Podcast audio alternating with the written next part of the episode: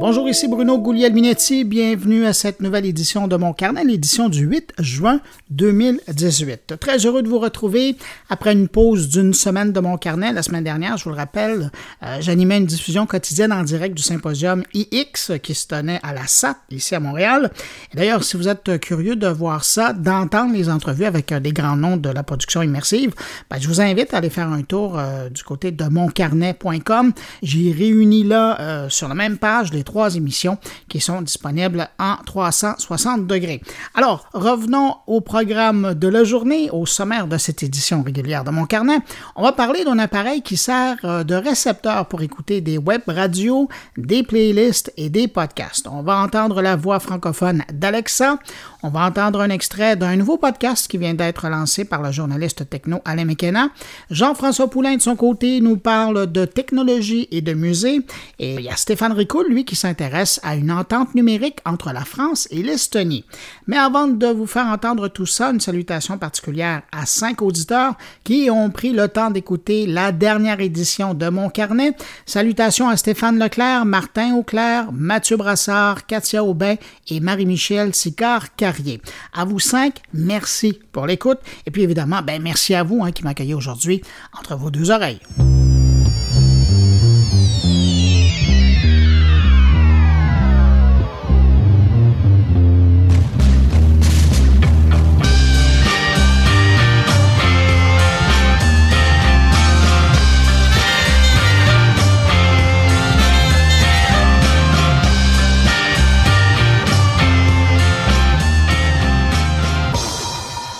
Difficile de revenir sur l'actualité de la semaine sans parler de la conférence des développeurs d'Apple cette semaine en Californie. Rendez-vous annuel pour l'entreprise qui lui permet de présenter ses nouveautés à venir. Mais euh, cette année, pas de nouveaux téléphones, pas de nouvelles tablettes, pas de nouvelles montres. Non, on a parlé de système d'exploitation, ce qui est essentiellement au cœur de ces appareils. Bon, on est d'accord. Donc, on a beaucoup parlé du iOS 12 et du nouveau OS pour le Mac. Avec euh, la présentation de cette semaine, on voit qu'avec avec le nouveau système d'exploitation iOS 12 euh, qui sera disponible à l'automne, Apple s'attaque de plein front à l'obsolescence programmée. De mémoire, c'est la première fois qu'Apple propose un nouveau système d'exploitation qui ne met pas au placard toute une génération d'appareils. Donc, si votre appareil fonctionnait sous le système iOS 11, ben, il devrait fonctionner avec le nouveau système. Sinon, dans les nouveautés, ben, on apprend qu'à défaut d'être plus intelligent que la compétition, ben, l'assistant Siri deviendra plus contextuel en fonction de vos habitudes de vie, du moment de la journée ou de votre localisation.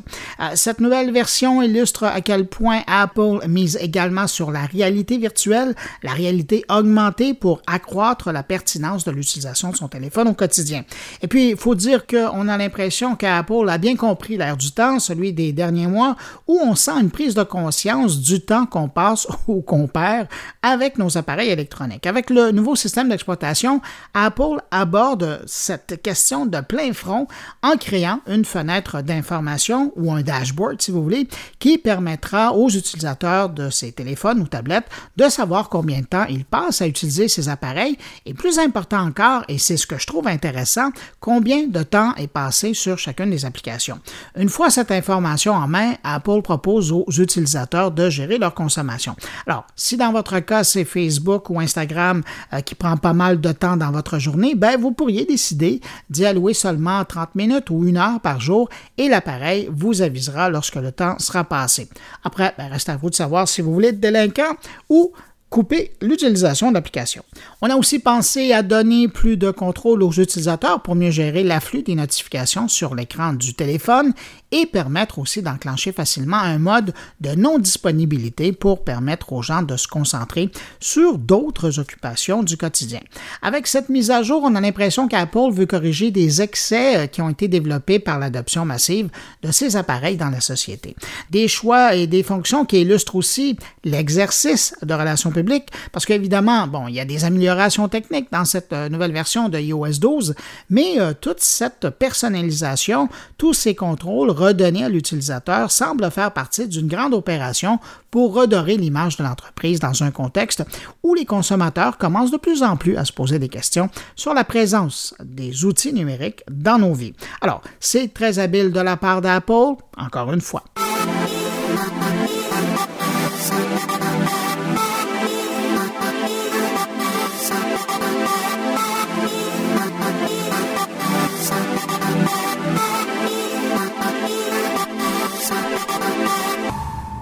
Sinon, l'autre grosse nouvelle de la semaine, selon moi, c'est cette information qu'a obtenue TechCrunch au sujet d'Instagram qui va permettre aux créateurs de contenu d'y offrir des vidéos qui pourraient aller jusqu'à 60 minutes, donc une heure. Ça peut sembler banal, mais avec la traction qu'Instagram offre euh, aux influenceurs et aux marques, j'ai l'impression qu'on va voir une pluie de petites productions arriver bientôt sur Instagram. Euh, je rappelle qu'aujourd'hui, les vidéos qu'on peut diffuser sur ce réseau doivent être d'une durée qui va entre 3 et 60 secondes. Alors, ça va faire une méchante différence pour les créateurs de contenu. Et il est clair qu'avec ça, Instagram va avoir tout pour se faire une belle place de plateforme de diffusion devant même YouTube parce qu'il sera possible de proposer des vidéos tournées en 4K et en mode portrait. Instagram devrait dévoiler sa nouvelle plateforme vidéo le 20 juin prochain.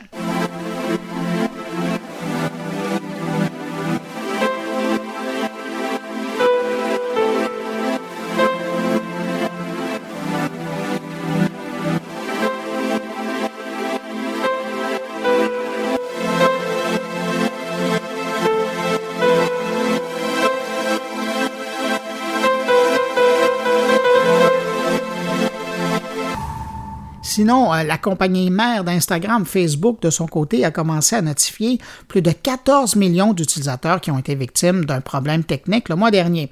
Et un problème qui a peut-être créé de fâcheuses situations pour certaines de ses victimes. C'est que Facebook modifiait les paramètres par défaut de confidentialité des publications de ces millions d'utilisateurs. Il semble que le problème technique a touché euh, ces 14 millions d'utilisateurs entre le 18 et le 22 mai.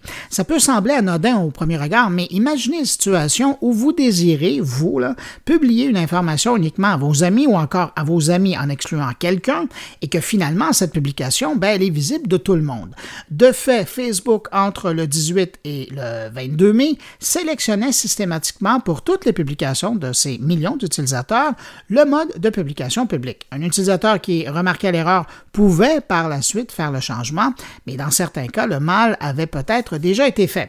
Facebook est en train donc d'aviser euh, toutes les personnes affectées et la compagnie indique qu'elle n'a pas pris de chance. Elle a modifié elle-même l'audience des publications faites durant la période du 18 au 22 mai par ses 14 millions d'utilisateurs.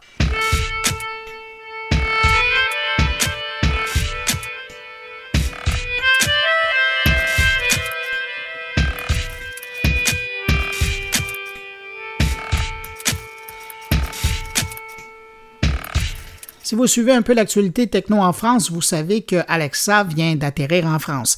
Et avec cette arrivée, c'est la voix française d'Alexa qu'on découvre. Sur la toile, c'est le journaliste Jérôme Colombin qui nous a fait découvrir les premiers mots dits en français par Alexa. Je vous les fais entendre. Je suis Alexa et je suis créé autour de votre voix. Je peux répondre à vos questions, jouer de la musique, vous donner les nouvelles, la météo et plus encore. Alors voilà Alexa la française. Je dis la française parce que pour le moment, la voix francophone du système d'intelligence d'Amazon n'est pas encore proposée au Canada ou ailleurs. Mais si vous utilisez Alexa en France, sachez qu'elle peut également faciliter votre écoute de mon carnet. Hein, quand même, hein? Pour ce faire, vous devez lancer l'application Alexa sur votre téléphone et vous rendre une seule fois dans la section Skill Store. Une fois rendu, cliquez sur Activer ou encore demander Alexa ouvre mon carnet. Par la suite, chaque fois que vous voudrez écouter mon carnet à partir de votre borne écho d'Amazon, vous n'aurez qu'à dire à Alexa, Alexa, lance mon carnet. Et voilà, ça sera tout. Si vous êtes au Québec ou ailleurs dans le monde, malheureusement, ben, ça ne fonctionne pas encore comme ça, mais ça doit être une question de temps.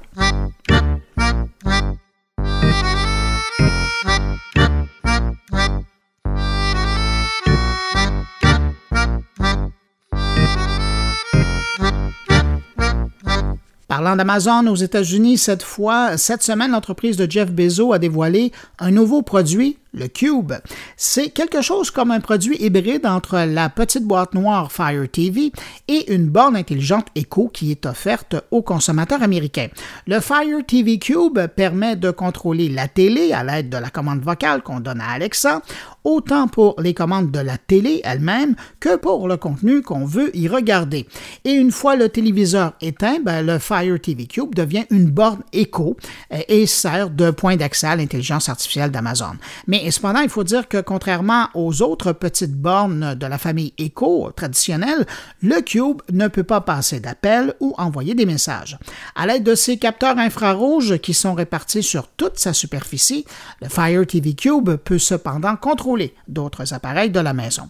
Le Cube, qui sera disponible à partir du 21 juin aux États-Unis, sera vendu au prix de 200 dollars américains.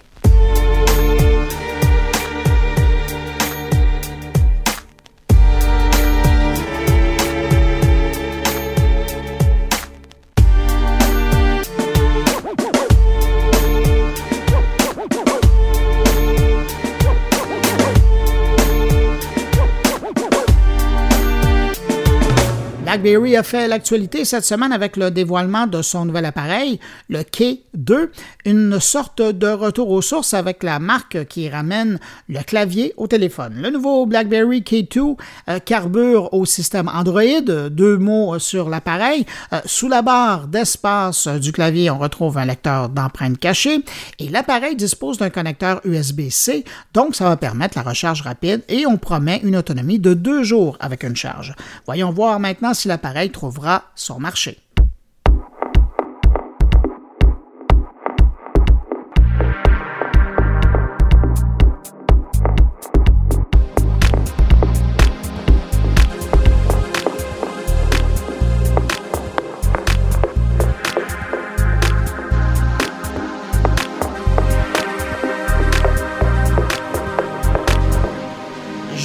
Pensée euh, pour les gens de la disque cette semaine en apprenant que Spotify veut rémunérer les artistes indépendants sans passer par les maisons de disques. On apprenait cette semaine que Spotify aurait même commencé à proposer des avantages financiers à des artistes indépendants.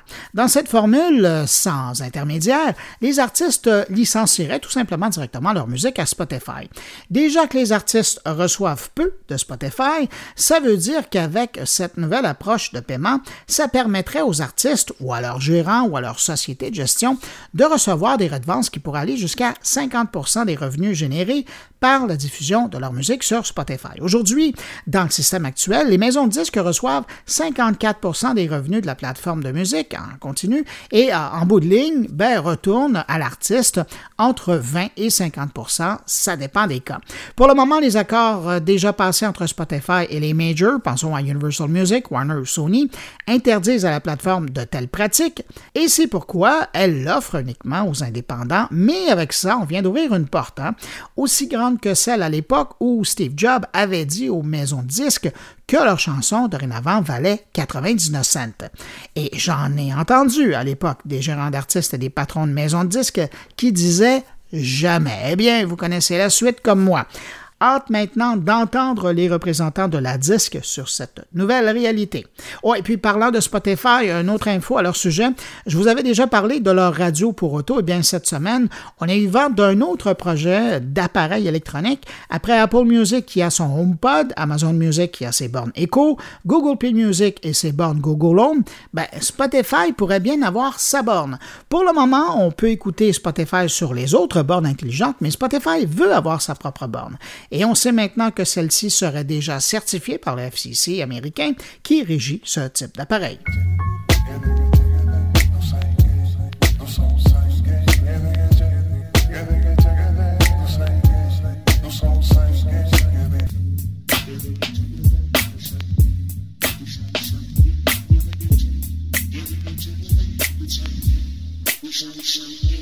Alors, cette semaine, je vous propose de rencontrer Cyril Labidi. Il est le cofondateur, co-créateur et PDG d'une boîte qui a créé Padam, un récepteur de playlists web radio et podcast. J'ai vu l'appareil ou le prototype au CES de Las Vegas et cette semaine, ils ont lancé une campagne de sociofinancement sur Kickstarter. Alors, je me suis dit que c'était un bon moment pour aller prendre des nouvelles d'eux. Voici l'entrevue avec Cyril Labidi. J'aimerais que vous nous présentiez votre produit j'ai eu la chance de voir au CES euh, qui s'appelle Padam. Oui, alors Padam, c'est euh, une, nouvelle enceinte euh, Wi-Fi qu'on a designé pour permettre à tout le monde d'écouter la musique et les podcasts ou les radios vraiment simplement au quotidien. Donc cette enceinte est autonome et elle permet à l'utilisateur d'écouter ses contenus favoris sans avoir besoin d'utiliser son téléphone. Et pourquoi avoir créé Padam? Bah, L'idée à la base, c'était comme nous, on vient de l'industrie de, de l'audio et, du hardware. On a bossé euh, beaucoup pour d'autres marques euh, dans notre expérience passée et on voyait beaucoup de monde qui faisait euh, des enceintes Bluetooth classiques et qui commençait à faire des listes de features, des, des spécifications qui étaient longues et longues et qui commençaient un petit peu à oublier la simplicité d'écouter de la musique au quotidien. Et, euh, et, tout ce qui était proposé jusqu'à maintenant permettait pas vraiment de se passer de son téléphone. Euh, quand, on a, quand on a vu euh, la tendance des enceintes Wi-Fi avec Sonos qui a lancé beaucoup le mouvement du, Wi-Fi et du multi-room, on a vu beaucoup de marques se lancer dans la même tendance, mais en se lançant un peu sur les mêmes, les mêmes spécifications. Et on pensait que le fait d'avoir Wi-Fi sur une enceinte, ça te permettait surtout de te passer du téléphone au quotidien. Et même Sonos ou, ou beaucoup de, des compétiteurs Wi-Fi euh, nous obligent finalement à passer par notre téléphone pour contrôler l'enceinte. Et, euh, et, nous, je pense que c'est quelque chose qu'on essaye de, de limiter l'exposition au téléphone, à l'écran et à la technologie. Je pense que écouter de la musique, ça devrait prendre deux secondes et pas euh, six clics ou sept taps pour euh, au contenu, euh, au contenu qu'on préfère. Ah, J'aime bien votre approche. Mais dans un contexte où de plus en plus les assistants euh, personnels ou intelligents arrivent dans le décor, bon, il y a Amazon, il y a l'assistant euh, Google Home qui est déjà sur le marché, puis Siri qui essaie de faire sa place avec le HomePod. Comment Padam va faire sa place dans ce contexte-là? Nous, dans le, dans le contexte des assistants euh, intelligents, on on a débattu pendant longtemps et, pour nous, on, pense qu'il y a encore une majorité des gens qui sont pas nécessairement prêts à parler à leur enceinte et, on voulait vraiment euh, mettre en avant la privacy et le respect de, l'espace de la maison. Donc, euh, on a décidé de pas mettre de microphone justement pour euh, se démarquer de ces mastodontes de l'industrie et pour vraiment coller à une utilisation familière quelque chose qui soit euh, plus tactile, plus familier, et, donc pas de microphone dans l'enceinte. C'est un objet qui est dédié à, l'écoute au quotidien. Si on voulait faire un assistant ou si on voulait mettre un microphone sur une enceinte, on aurait à euh, devenir un autre assistant. Et finalement, c'est pas pas notre but. Notre but, c'est d'ajouter de la musique euh, au quotidien des gens et pas d'inventer toutes les réponses, de battre Google et Amazon à leur propre jeu. Donc, vous, le dites bien, donc Padam, c'est vraiment euh, c'est un produit qui est orienté pour l'écoute de l'audio. Euh, comment on arrive à le paramétrer? Parce que, à ma connaissance, je ne me souviens pas qu'il y a une interface euh, euh qui, qui, se programme. Comment ça, ça se passe?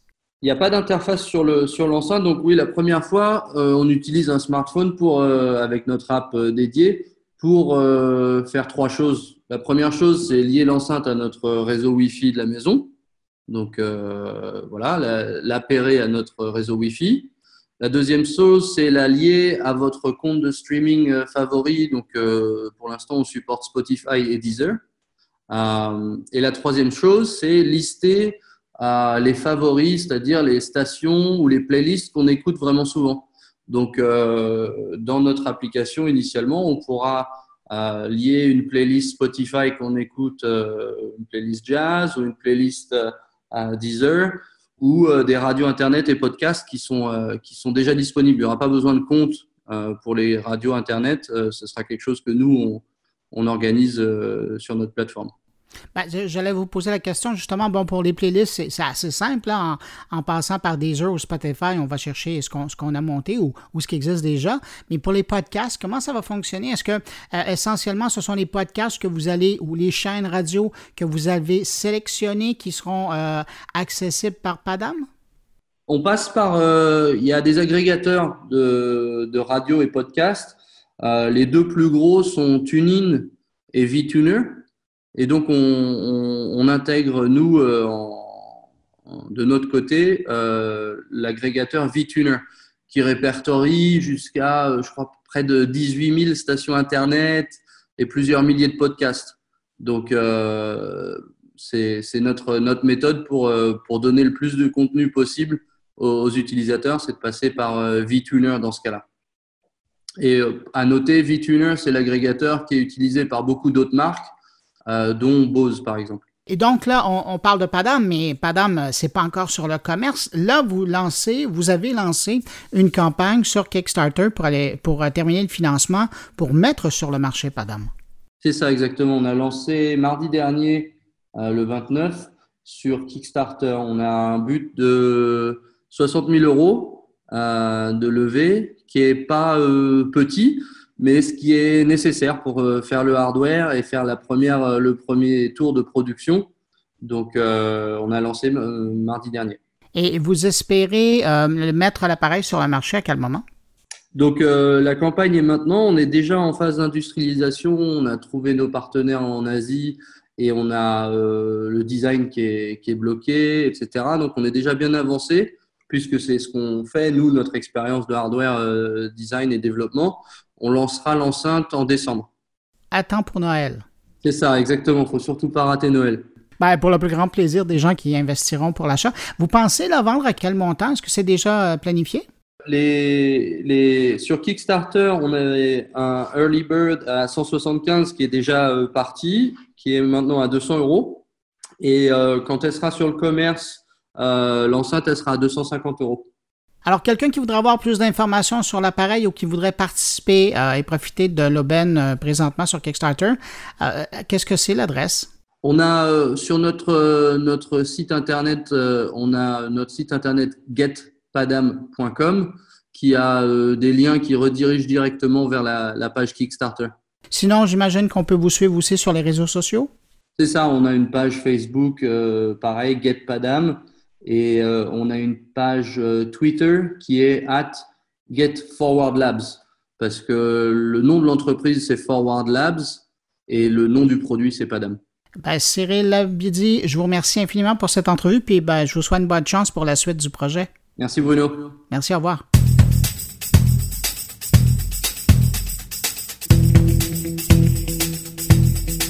Entendu sur le web, eh bien, vendredi dernier, le journaliste techno Alain McKenna lançait son podcast intitulé une tasse de tech.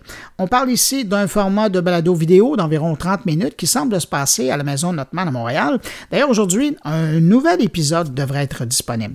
Mais bon, pour mieux présenter le podcast Une tasse de tech, je vous présente cet extrait de la première où euh, Alain McKenna lui-même expliquait le but de ce nouveau rendez-vous. Ce sera pas long, on est en train de partir la machine. Dès que j'ai un petit signal rouge ici, on est prêt à partir et nous sommes en direct. Bonjour tout le monde, bienvenue à Une tasse de tech. Bon vendredi matin. Je suis avec Martin Dufort, je m'appelle Alain Mécana. Nous allons, euh, à partir d'aujourd'hui, euh, livrer euh, un podcast, un balado hebdomadaire. L'idée, c'est de faire ça sympathique, informel.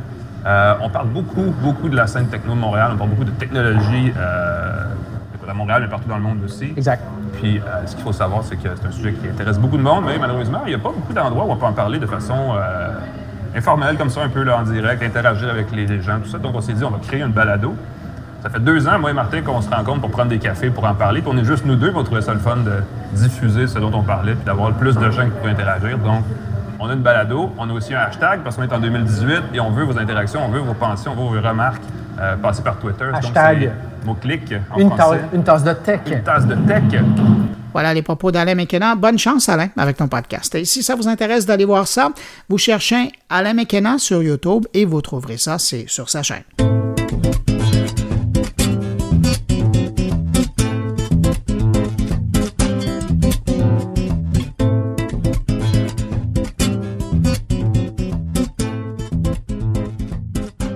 C'est le temps de les rejoindre de Jean-François, euh, Jean-François Poulain, qui est, vrai, il est vraiment dédié hein, à mon carnet. Cette semaine, on le retrouve dans une voiture. Salut Jean-François. Bonjour Bruno. Comme dirait l'autre, t'en rates pas une et tu me fais toujours sourire. Donc, cette semaine, mais plus sérieusement, cette semaine, tu nous présentes une entrevue que tu as faite avec quelqu'un dont le quotidien est de balancer entre la muséologie et la technologie. Oui, exactement. Puis moi, ça m'intéressait évidemment parce que l'angle de ça, euh, l'angle principal, ben, c'est l'utilisation, c'est l'utilisateur. Puis ce qu'on voit beaucoup, puis ce qu'ont permis les technologies, ce qu'ont permis les technologies dans les dernières années, mais c'est de créer quelque chose aussi qui commence avant, qui est pendant et qui est après aussi. Puis euh, Anne-Josée Lacombe, qui est la personne dont je fais l'entrevue aujourd'hui, qui travaille au Musée national des beaux-arts de Québec, est une figure là-dedans. Elle, elle, fait des choses intéressantes et elle nous parle d'une expérience qu'ils ont fait là-bas justement pour euh, permettre aux gens d'expérimenter sans se salir les mains, si on veut. Donc, une, une très belle utilisation de la technologie, puis euh, une façon aussi pour les utilisateurs tu sais, de, de, que tu es capable d'aller chercher une impression, une, une, créativité même dans les utilisateurs. J'ai trouvé ça vraiment intéressant. Ben, écoute, on va l'écouter tout de suite, puis nous, ben, on va te laisser reprendre la route. Merci, Merci. beaucoup, Bruno. Merci pour l'entrevue, Jean-François je pense que euh, les installations euh, interactives et tout ça, c'est assez naturel dans euh, des musées euh, historiques, de civilisations archéologiques, etc.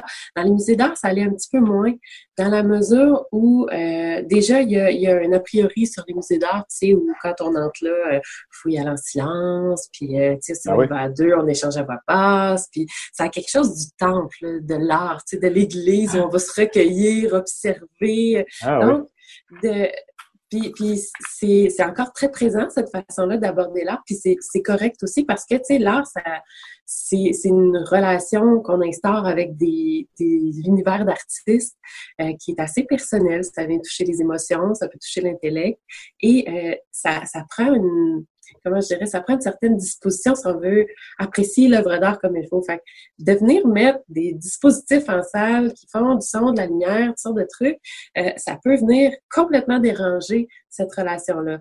Donc, dans les musées d'art, puis je, je l'ai vu euh, dernièrement, j'ai assisté à un colloque euh, en Suisse sur justement le numérique et les musées. Euh, on est assez, règle générale, prudent avec le numérique, à tout le moins en salle d'exposition.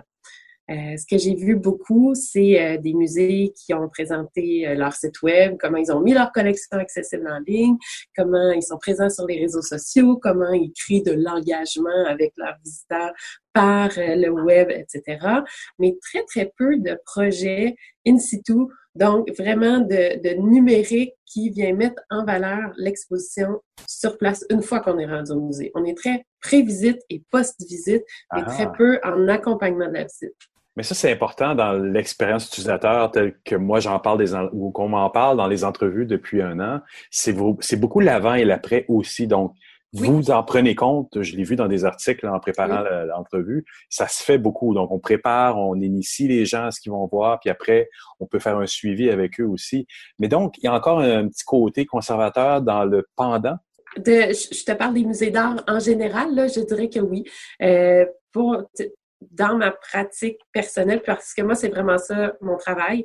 Euh, je suis responsable de la médiation numérique, donc je fais pas les réseaux sociaux, je suis pas au com, euh, je suis vraiment euh, pour accompagner la visite de nos visiteurs en salle. Ah, c'est ça la médiation. C'est ça la médiation. La médiation, c'est euh, en fait c'est le nouveau nom qu'on a donné à plusieurs départements d'éducation dans les musées. Ah. Mais euh, dans la médiation, il y a un rapport beaucoup plus euh, égalitaire, je dirais, qu'éducation. Tu sais, éducation, justement, ça, ça fait un peu le musée le détenteur du savoir, puis euh, euh, vous venez apprendre ce qu'on a à vous dire. Alors que la médiation, c'est plus de venir créer un trait d'union entre qui est présenté dans les salles et les visiteurs. Donc, c'est de faire un lien. Pas nécessairement une position d'autorité de détenteur du savoir, mais de juste venir trouver la bonne manière pour que tout ça connecte puis que ça prenne. C'est un twist intéressant parce que les gens peuvent, à un certain âge, avoir, après avoir passé à, travers l'université, la maîtrise, toutes sortes de trucs comme ça, se dire, moi, de l'éducation, moi, je n'ai plus besoin, c'est pour les plus jeunes. Donc, c'est un terme qui est plus rassembleur. C'est un terme qui est plus rassembleur. Puis, tu sais, il, il, faut, faut comprendre aussi que euh, l'art, euh, même si c'est, euh, comment dire, très apprécié, tu sais, règle générale, il y a beaucoup d'expositions de, qui attirent beaucoup de gens, mais euh, c'est pas quelque chose qu'on maîtrise très naturellement. Tu sais, si on regarde euh, le, le, programme du ministère de l'Éducation du Québec, par exemple, dès le primaire, on fait des cours d'art plastique, on apprend à maîtriser des techniques, des méthodes. On n'a pas beaucoup de cours d'histoire de l'art. Là, il y a des profs au secondaire d'art plastique qui sont super motivés, qui sortent leurs élèves au secondaire, mais ça fait pas intrinsèquement partie du programme. Puis encore là, au cégep, c'est un choix. Même chose à l'université. Donc, la majorité de la population au Québec n'a pas, pas de base en histoire de l'art autre que si elle s'y est intéressée.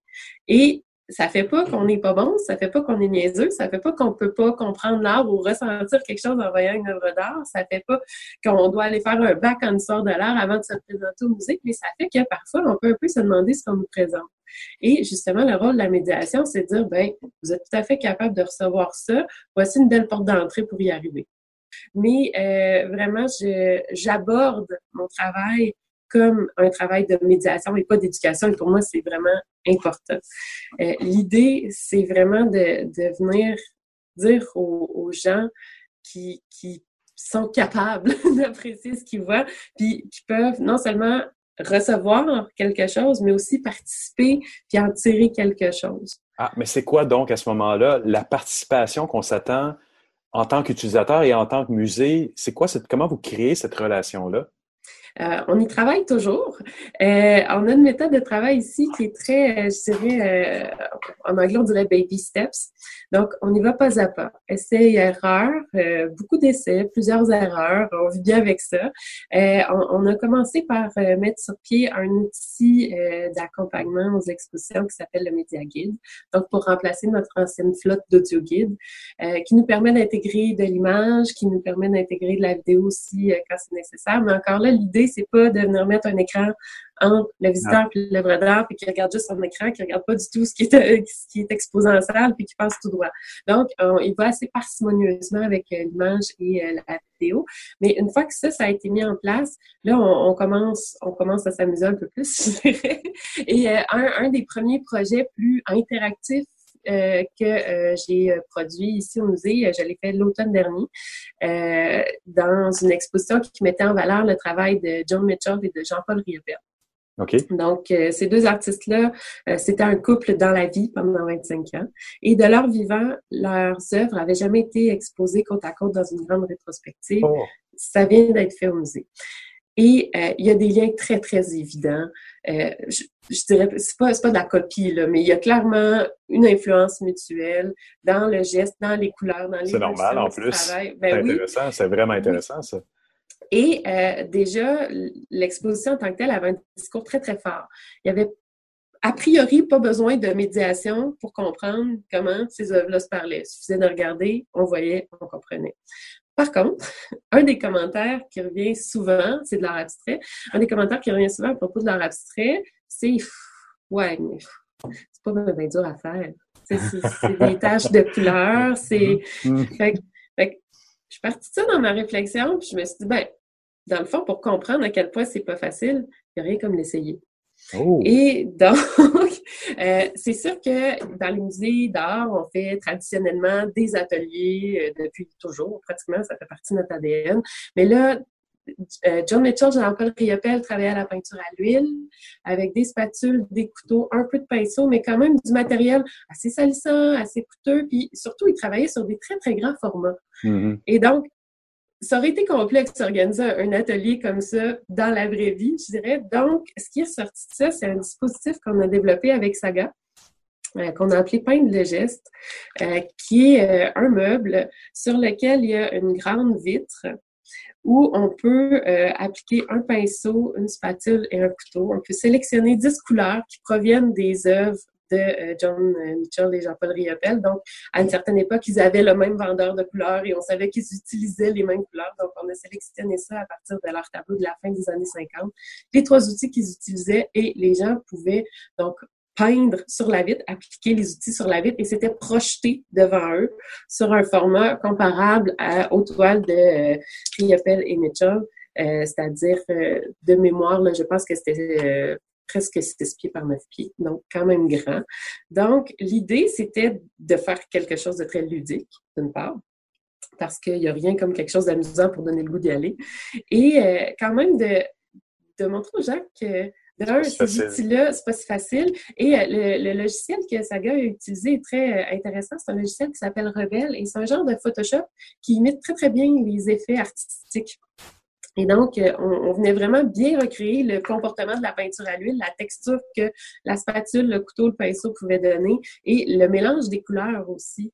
Donc, qu'est-ce que ça fait si je viens mettre une épaisseur de bleu par-dessus un petit fond blanc? OK, ça crée un bleu comme ça. Donc, on pouvait jouer beaucoup avec ça. Et euh, sur une petite surface, c'est intéressant, mais d'avoir à remplir une grande, grande surface, tout à coup, ça devient complexe. Puis là, on essaie d'équilibrer, puis c'est pas évident, puis ça, on fait des tâches, puis ça part tout finalement, c'est pas facile à faire. Et c'est un peu l'objectif de ça. Ah. ça, c'est intéressant. Donc, il y avait là, à ce moment-là, une façon pour l'utilisateur de se mettre dans la peau des gens qui peut-être, comme tu verrais, c'est vrai que des fois, les gens disent, oh, c'est facile à faire, c'est juste des, des, des, coups de pinceau. Euh, ouais, ouais. Alors, à ce moment-là, se retrouver dans cette position-là, d'avoir à, à l'essayer, à comprendre que c'était difficile, puis la technologie rentrait en ligne de compte là-dedans pour les aider à, à, à le figurer sans se salir les mains. Exactement. et euh, bien sûr, comme on est de notre temps, c'était possible de le partager sur les réseaux sociaux et ah. ou de se l'envoyer par courriel euh, aussi.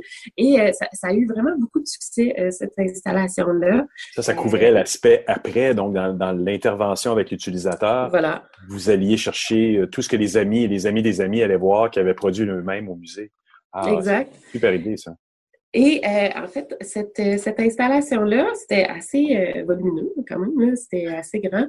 Et on a fait le choix de la placer en salle d'exposition, mais un petit peu en retrait par rapport au tableau, pour pas justement venir parasiter l'expérience du visiteur avec les œuvres elle-même directement. Donc, on faisait un premier tour de l'exposition, on pouvait s'inspirer de ce qu'on voyait pour ensuite aller essayer euh, l'installation. Et c'était en quelque sorte, c'était oui dans la visite, mais en même temps en continuité avec la visite. Donc, il y avait quelque chose du pendant et du poste. Et euh, ça a eu un, effet euh, assez, je dirais, inattendu aussi, cette installation-là dans la mesure où je parlais tout à l'heure du fait que quand on va au musée d'art, en général, on parle pas, on est très silencieux. Et là, tout à coup, cette patente-là a créé du dialogue en salle. Ah, oui. que quelqu'un s'approche, prenne le pinceau, commence à mettre deux, trois touches de couleur pour que quelqu'un d'autre, qui ne connaissait pas tout, s'installe derrière, observe, commente un petit peu, attendre son tour finalement, et là, whoop, une petite file, une petite masse se construit, et des gens qui se sont mis échangés comme ça sur, euh, oui, l'installation en tant que telle, mais commenter le travail artistique de l'autre, tu devrais mettre du bleu par ici, moi je prendrais la spatule dans ce point-là. Donc, quelque chose du geste créatif collectif puis du dialogue qui est né à un endroit où on ne l'attendait pas du tout. On, est en euh, redéploiement de nos collections en ce moment. Il y a un des pavillons du musée qui est fermé. Euh, et euh, on va ouvrir cinq nouvelles salles permanentes en novembre. Et euh, bien sûr que l'occasion est assez belle de penser justement euh, à des petits numériques pour mettre en valeur tout ça. Et euh, je peux pas vous en dire grand-chose. ah, c'est sous couvert du secret alors. Je peux, je peux m'avancer légèrement peut-être pour dire que notre histoire de l'art au Québec, la collection nationale qu'on a ici au Musée national des beaux-arts du Québec, c'est une, c'est une collection qui a été constituée au fil des années à travers certains, je dirais, certains regards sur l'art actuel et ancien qui, étaient très marqués par leur époque. Et avec le recul, la, collection a commencé à se constituer au début des années 20. Avec le recul, on se rend compte qu'on avait certains biais dans les acquisitions qu'on a faites, qu'il y a des trous dans nos collections. Donc, euh, on pense aux artistes autochtones, aux artistes femmes, aux artistes immigrants, aux artistes anglophones, euh, qui sont sous-représentés par rapport à l'importance qu'ils ont eue dans notre histoire de l'art. Et euh, bien sûr, maintenant, ben, on a les offres qu'on a. On a des conservateurs qui travaillent très, très fort pour faire des acquisitions, pour venir combler ces trous-là, mais parfois, c'est juste plus disponible, c'est juste plus accessible. Donc, le numérique devient une très, très belle porte d'entrée vers ces contenus-là. On peut pas exposer en salle. Donc, on, ah. on peut, on peut euh, donner une voix ou montrer ce qu'on n'a pas, mais qui a quand même existé à l'époque de ces œuvres réelles-là qu'on expose. Tu sais, on, parlait de l'expérience UX, euh, justement, puis il y a un des, des grands principes à la base de l'expérience UX que je trouve qui est parfois oublié dans les musées. Et en général, je dirais même pas juste dans les musées, mais c'est de se concentrer sur le contenu avant de décider du contenant. Et ça, pour moi, c'est fondamental. Et euh, on, on, le voit euh, de, ces temps-ci, c'est des conversations que j'ai souvent avec des gens qui travaillent dans le milieu culturel parce qu'il y a le Parc culturel numérique du Québec qui euh, octroie des sommes pour que euh, les, lieux de diffusion culturelle, etc., puissent faire du numérique. Et là, j'ai des gens qui me disent Oh, j'aimerais ça faire une app, euh, j'ai de l'argent pour faire une app, faut que je fasse une app, ou je voudrais faire de la réalité virtuelle, ou je... mais qu'est-ce que tu as à dire? Donc, la, première des choses, c'est pas de. Il y, a plein de modes, hein, là, la, la réalité virtuelle augmentée, mixte, les trucs immersifs. Il y, a, plein, plein de modes. Mais, mais si ça n'a pas de sens, ça sert à rien de faire du numérique. Il y a tellement de choses qu'on peut faire de façon traditionnels qui sont très efficaces. Puis justement, les lieux de diffusion culturelle, on est bon là-dedans parce qu'on est habitué de fonctionner avec des budgets qui sont souvent tronqués et on est créatif. Donc, on est capable de faire plein de trucs. Le numérique, il faut vraiment que ça vienne, à mes yeux, il faut vraiment que ça vienne ajouter quelque chose ou faire quelque chose qu'on ne peut pas faire autrement. Donc, ça, c'est le grand principe qui guide mon travail, en fait. C'est merveilleux. On ne pouvait pas terminer l'entrevue sur une plus belle conclusion. Anne-Josée, je te remercie énormément pour l'entrevue. Ben, ça me fait plaisir.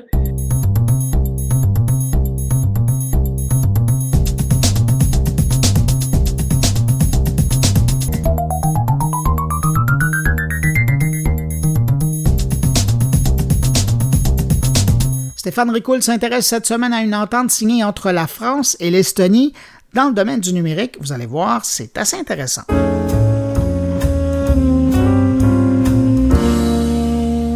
Bonjour Bruno, et encore une fois, merci de me prêter un petit peu de temps entre les deux oreilles de tes auditeurs.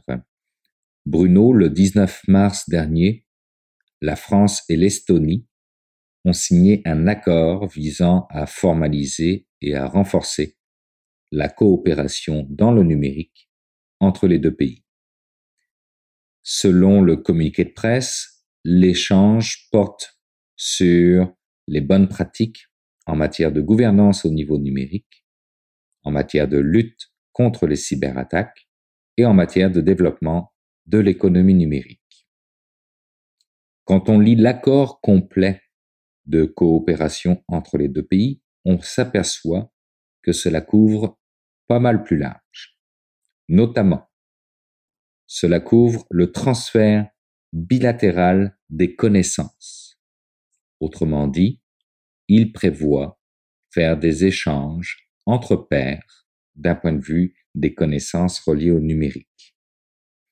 Il prévoit également organiser des événements conjoints, prévoit partager des solutions technologiques et même lancer des projets communs. Il prévoit travailler ensemble sur l'avancement de certains dossiers par rapport à la position du numérique pour des grands événements, comme par exemple le G7 qui vient de commencer, et enfin prévoit des liens entre les entreprises des deux pays, start-up ou non start-up. Au-delà maintenant du communiqué de presse et de l'accord complet, on le sait que la France et l'Estonie travaillent également à se coordonner sur des sujets européens liés au numérique. On pense notamment au débat sur la taxation des géants du numérique et au déploiement de la 5G. Avec la tenue du G7 cette semaine à la Malbaie et la venue d'Emmanuel Macron, président de la République française, je me suis amusé à poser une simple question dans les réseaux sociaux. Quel sujet voudriez-vous que j'aborde si j'avais l'occasion de parler à Emmanuel Macron? En respectant l'esprit global de l'ensemble des commentaires reçus, la question pourrait être, advenant le cas où la France et le Québec mettraient en place une zone numérique de collaboration, à l'image de ce que vous avez fait avec l'Estonie, pensez-vous que nous pourrions transformer notre économie globale tout en protégeant nos données et notre langue française pour aller chercher une plus grande mobilisation citoyenne? Étant donné que cet enregistrement est fait en avance, je ne sais pas si je vais avoir l'occasion de poser cette question à Emmanuel Macron. Mais si jamais je suis en mesure de le faire, mon podcast de la semaine prochaine portera dessus.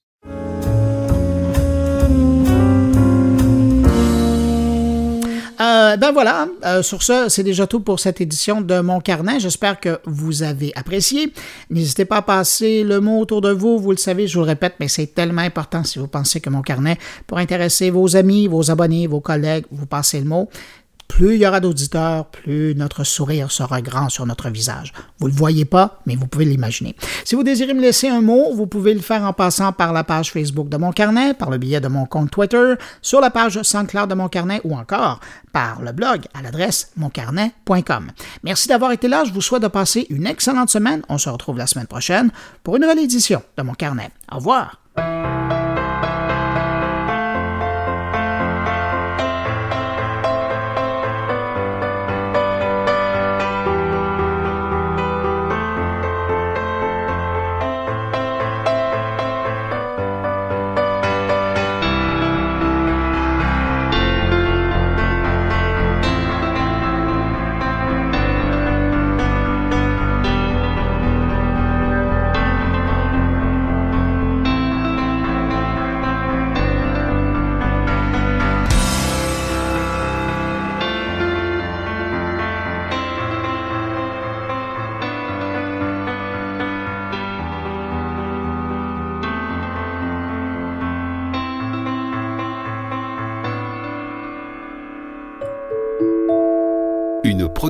goulielminetti.com